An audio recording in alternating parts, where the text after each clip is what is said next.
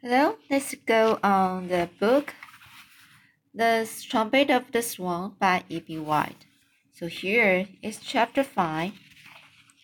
So the next time, uh, the, the mother swan and the father swan talked about, about the problem of the uh, their son Louis. Then now the after talk, talking, the mother swan walked over to where her sleeping siblings were and settled down next to them. So here let's continue the chapter 5. The cob stood quietly thinking about what his wife had just told, her, told him. He was a brave, noble bird, and already he was beginning to work out a plan for his little son Louis. If it's really true that Louis has no voice, said the cock to himself, then I shall provide him with a device of some sort to enable him to make a lot of noise. There must be some way out of this difficulty. After all, my son is a trumpeter swan. He should have a voice like a trumpet. But first, I will test him to make certain that what his mother says is true. The cub was unable to sleep that night. He stood on one leg, quietly but sleep never came. Next morning, after everyone had enjoyed a good breakfast, he led Louis apart from the others. Louis, he said, I wish to speak to you alone. Let's just you and I take a swim by ourselves to the other end of the pond, where we can talk private, privately without being interrupt, interrupted. Louis was surprised by this but he nodded his head and followed his father, swimming strongly in his wake. He did not understand why his father wanted to speak to him alone, without his brothers and sisters. Now, said the cock, when they reached the upper end of the pond, here we are, gracefully floating, supremely buoyant at some distance from the others, in perfect surroundings. A fine morning with the pond clouds, except for some of the blackbirds making the, the, the air sweet. I wish my father would get to the point, thought Louis. This is an ideal place for our conference, continues the cob. There is something I feel I should discuss with you very candid, candidly and openly. Something that concerns your future. We need not range over the whole spectrum, spectrum of bird life, but just to confine our talk to the one essential thing that is before us on this unusual occasion. Oh, I wish my father would get to the point, thought Louis, who by the time was getting very nervous. It has come to my attention, Louis, continues the cock, that you rarely say anything. In fact, I can't recall ever hearing you utter a sound. I have never heard you speak, or say coho, or quite out, either in fear or in joy. This is most unusual for a young trumpet, trumpeter, trumpeter. It is serious, Louis. Let me hear you say beep. Go ahead, say it. Say beep.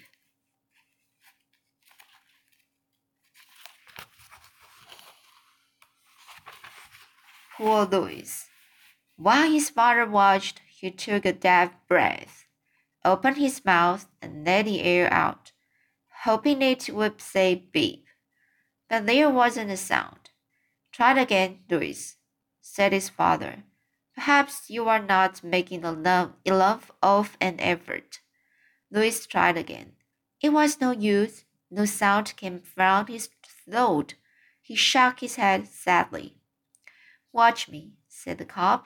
He raised his neck to its full height and cried "Coho!" so loud it was heard by every creature for miles around. Now let me hear you go beep, he commanded. Say beep, Louis, loud and clear. Louis tried. He couldn't beep. Let me hear you burble. Go ahead and burble. Like this. Burble, burble, burble. Louis tried to burble. He couldn't do it. No sound came. Well, said the cob, I guess it's no use. I guess you are dumb. When he heard the word dumb, Louis felt like crying. The cob saw that he had hurt Louis's feelings. You misunderstand me, my son, he said in a comforting voice. You fail to understand my use of the word dumb, which has two meanings. If I had called you a dumb clock or a dumb bunny, it would have meant that I had a poor opinion of your intelligence. Actually, I think you are perhaps the brightest, smartest, most intelligent of all my siblings. Words sometimes have two meanings. The word dumb is such a word. A person who can see is called blind. A person who can hear is called deaf. A person who can speak is called dumb. That simply means he can't say anything. Do you understand? Louis nodded his head. He felt better, and he was grateful to his father for explaining that the word had two meanings. He still felt awfully unhappy, though.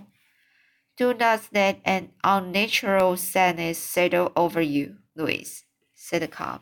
Swans must be cheerful, not sad great, graceful, not awkward, brave, not cowardly. Remember that the world is full of young youngsters who have some sort of handicap that they must overcome. You apparently have a speech defect. I'm sure you will overcome it in time. There may be there may even be some slight advantage at your age in not being able to say anything. It compels you to be a good listener. The world is full of talkers, but it's rare to find anyone who listens. And I assure you that you can pick up more information when you are listening than when you are talking. My father does quite a lot of talking himself, thought Louis.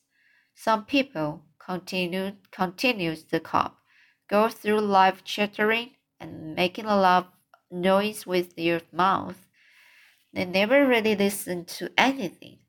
They are too busy expressing their opinions, which are often unsound or based on bad information. Therefore, my son, be of good cheer enjoy life. Learn to fly, eat well, drink well. Use your ears, use your eyes, and I promise that somebody, someday, I will make it possible for you to use your voice. There are mechanical devices that convert air into beautiful sounds. One such a device is called a trumpet. I saw a trumpet once in, the, in my travels. I think you may need a trumpet in order to live a full life. I've never known a trumpeter swan to need a trumpet, but your case is different. I intend to get you what you need. I don't know how I will manage this, but in the fullness of time, it shall be accomplished. And now that our talk has come to a close, let us return gracefully to the other end of the pond where your mother and your brothers and sisters await us. The calf turned and swam off. Louis followed. It had been an unhappy morning for him. He felt bright, brightened at being different from his brothers and sisters. It scared him to be different. He couldn't understand why he had come into the world without a voice, Everyone else seemed to have a voice. What isn't he? Fate is cruel, he thought. Fate is cruel, cruel to me. Then he remem- remembered that his father had promised to help, and he felt better. Soon they joined the others, and everyone started water games, and Louis joined in, dipping and splashing, and diving and twisting. Louis could splash water farther than any of the others, but he couldn't shout while he was doing it. To be able to shoot, to be able to shout while you are splashing, splashing water is half the fun. So now we have completed the completed the chapter five. So uh, let's go on with the chapter six next time. Out to Montana. Okay, so see you next time.